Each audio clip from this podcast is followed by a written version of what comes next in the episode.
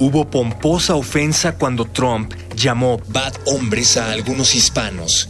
Y esa fue solo una verbalización gentil de lo que los países que determinan la vida de los centroamericanos migrantes piensan de ellos. Más exacto sería si se dejan de formalismos y les llaman como los tratan, migrantes de mierda. Oscar Martínez. En el papel. En la pantalla. En las ondas. Y en la web. La revista de la universidad abre el diálogo.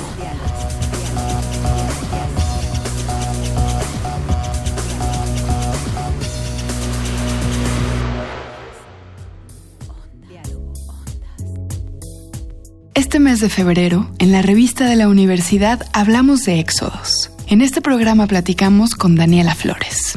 Mi nombre es Daniela Flores Serrano, soy directora actual de Casa Refugios Itlaltepetl, soy artista escénica, soy feminista y trabajo desde hace más o menos nueve años con procesos migratorios y desde hace cuatro años me he enfocado a procesos migratorios y de género.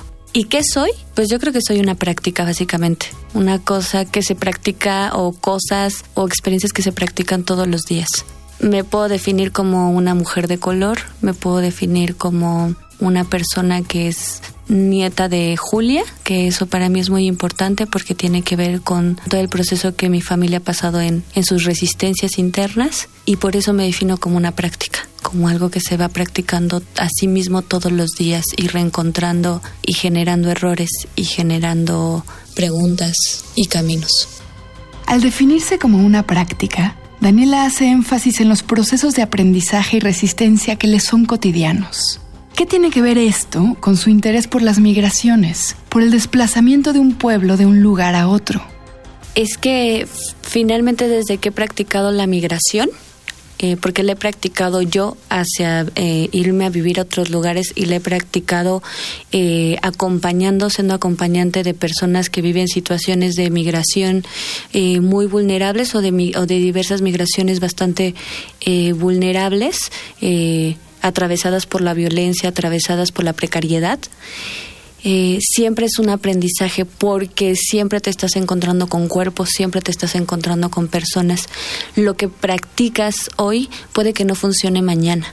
Y me relaciono sí desde el trabajo artístico porque creo eh, en el arte como un proceso de respuesta en tiempo presente ¿no? Una herramienta.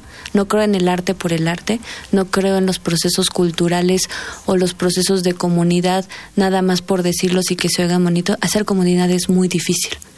Eh, y hacer comunidad dentro de las migraciones es muy complejo por los tiempos, eh, por las travesías, por los pensamientos, por los afectos y por los cuerpos.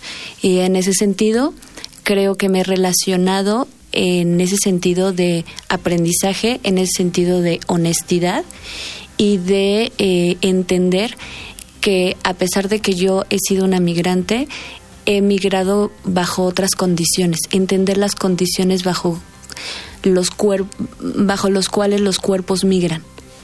Entonces, eh, uno no puede creer que lo que va a funcionar hoy funcionará mañana.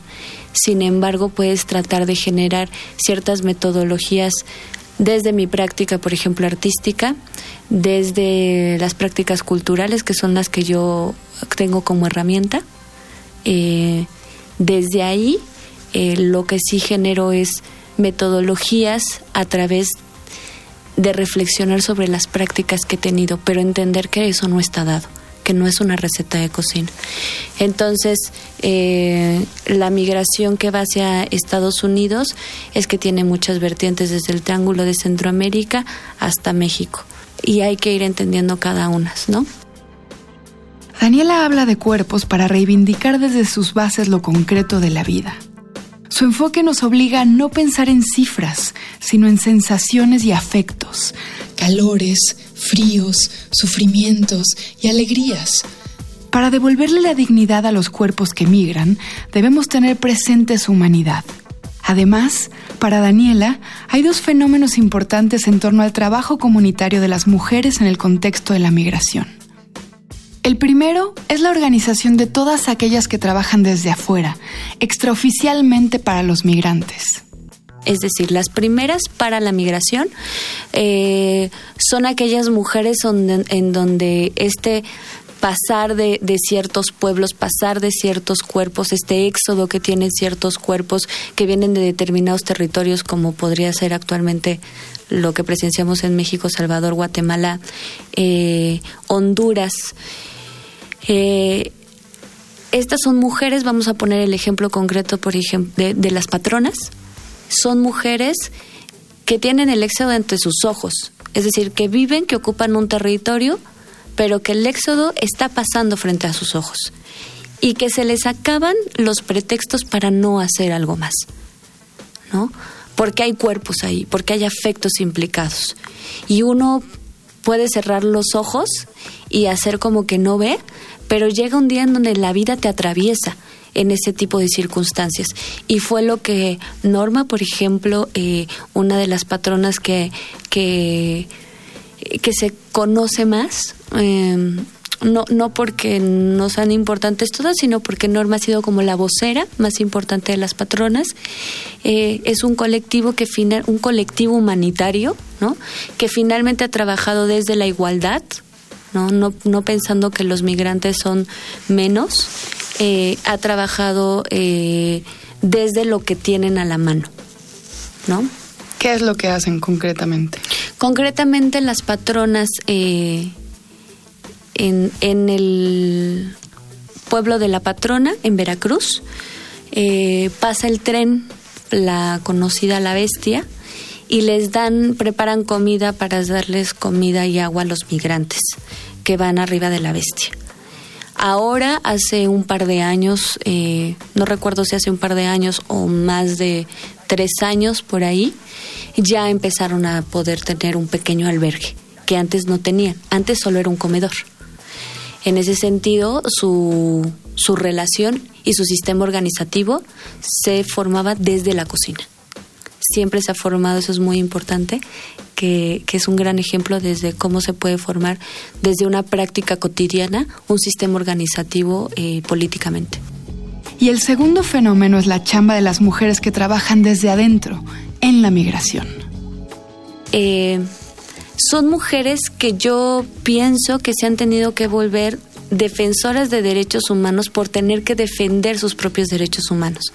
Voy a poner el caso eh, concreto de, de Ana Laura Ramírez, que ella es un, una vocera del colectivo Deportados Unidos en la Lucha, que ella es deportada después de 16 años de Estados Unidos hacia México y por las condiciones tan precarias de, tener, de no tener un trabajo, de no tener papeles, de estar, alejada, aunque es mexicana, bueno, nació en México, creció en México, se fue muy joven a Estados Unidos por una necesidad de mantener una familia, termina, eh, termina siendo desterrada, ¿no? Otra vez de otro espacio, que es Estados Unidos, cuando vivía ahí desde de hace 16 años. Entonces, esta mujer, al tener que verse en una circunstancia y en unas condiciones muy complicadas, eh, tiene que volverse una defensora de derechos humanos porque está atravesando un proceso migratorio muy complejo y tiene que ser vocera, tiene que aprender de qué está pasando con la, con la migración, qué está pasando con la deportación, tiene que aprender cifras, tiene que aprender a hablar en público, tiene que aprender eh, muchísimas cosas, tiene que aprender a cómo gestar un proceso empresarial para que se pueda sostener el, el colectivo, pero también no olvidar su función social y política. Entonces yo creo que hay mujeres que han trabajado, este, que han pasado por el proceso migratorio y que han y que eso las ha hecho trabajar para la migración o para una determinada forma migratoria. El éxodo es un concepto que nos invita a pensar con mayor amplitud y profundidad en la migración. Más allá de las cifras, los desplazamientos implican también dinámicas de paz y son el escenario de prácticas afectivas que crean comunidad. El éxodo no es solo un movimiento migratorio, ni es algo que pueda ser rastreado únicamente con un mapa. En el éxodo el movimiento ocurre dentro y fuera de los migrantes.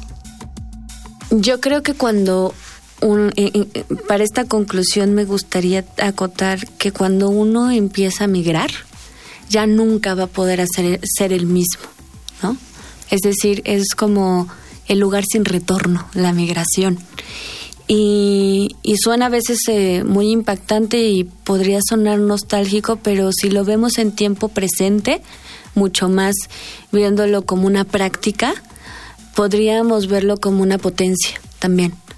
Yo creo que la migración es una potencia pero lo pero ciertos eh, acuerdos políticos cierta gente que se sienta a, a, tomar decisiones en la mesa verde en la mesa del poder cree que, que todo lo contrario pero si empezamos a ver que si empezamos a ver que eh, la migración es una potencia porque porque implica cuerpos, porque implica afectos, porque implica todo lo que te ha atravesado con lo que con lo que creciste, quién eres, que viene de atrás, ¿no? Pero que no es un pasado, o sea, que no es una línea de tiempo que dejaste atrás, sino que viene contigo, que está en tu cuerpo, que está en tus afectos, que está en tus cicatrices, que está en tu manera de ver, que está en tu manera de hablar, de relacionarte. Y eso es una riqueza. Nos han enseñado que la riqueza es algo que, se, que es una transacción monetaria y no algo con lo que cargamos y nos potencializa como personas. Yo creo que la migración es muy importante verla no como un sentido asistencialista, sino como un sentido de potencia, de potencia de los afectos, de potencia de una paz activa, no de la paz, de esta paz imaginaria, eh, eh, de esta paz pasiva donde todos estamos bien y eso no va a pasar. Vienen tiempos difíciles y en esos tiempos difíciles hay que hacerles frente eh, con responsabilidad y hacerles frente implica darnos cuenta que la migración va a seguir aconteciendo, no se va a detener y que, y que mejor nos vendría eh, informarnos, sabernos ahí y sobre todo sabernos responsables de los otros cuerpos, de lo que nos atraviesa a nosotros y a los otros cuerpos, porque no solo es porque todos tengamos derechos a una, a una vida digna, es porque cómo entre nuestras comunidades nos vamos a proveer de ella. En las migraciones los cuerpos están latiendo, están vivos. Son también territorios de defensa de construcciones afectivas, sociales, ideológicas y culturales. Por eso, hablar de los cuerpos en Éxodo es hacer un llamado a reivindicar la vida y la dignidad. Llegamos al final del programa. Pero si quieren involucrarse más, hay muchas organizaciones dentro y fuera de la Ciudad de México a donde pueden acudir para conocer sus proyectos, saber qué están haciendo y qué es lo que hace falta.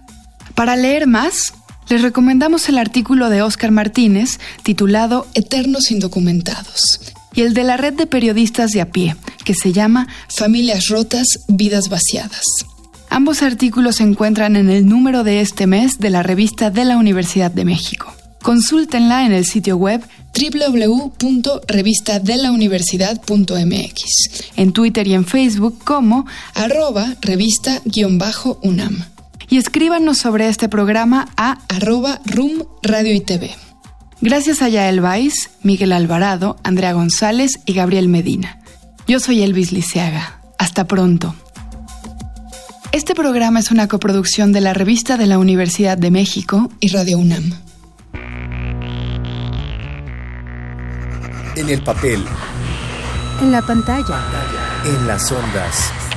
Y en la web. La revista de la universidad abre el diálogo. Radio UNAM. Experiencia sonora.